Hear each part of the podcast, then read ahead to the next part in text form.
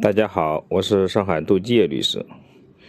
今天我们要讨论的话题是：疫情期间商业租赁的免租期或装修期没有起到实际作用，能否要求适当延长？在商业租赁合同中，当事人往往会约定免租期或装修期，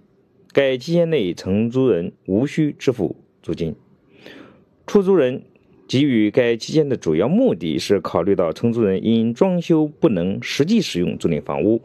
减轻承租人的经营成本，缓解承租人的资金压力，以便双方能更长久的合作。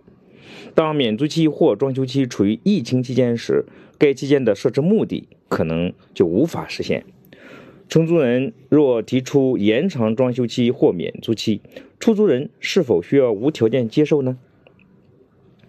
一般认为啊，如果因商场、楼宇、园区关闭或禁止出入而导致的，对于承租人提出的延长装修期或免租期的主张是可以考虑支持的。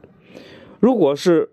因为不可以归责于出租人的原因导致，比如装修无法如期开工、装修材料无法运输到位等，当事人可就免租期或者装修期的延长进行协商，但出租人无需承担责任。值得注意的是，无论哪种原因导致免租期或装修期的延长，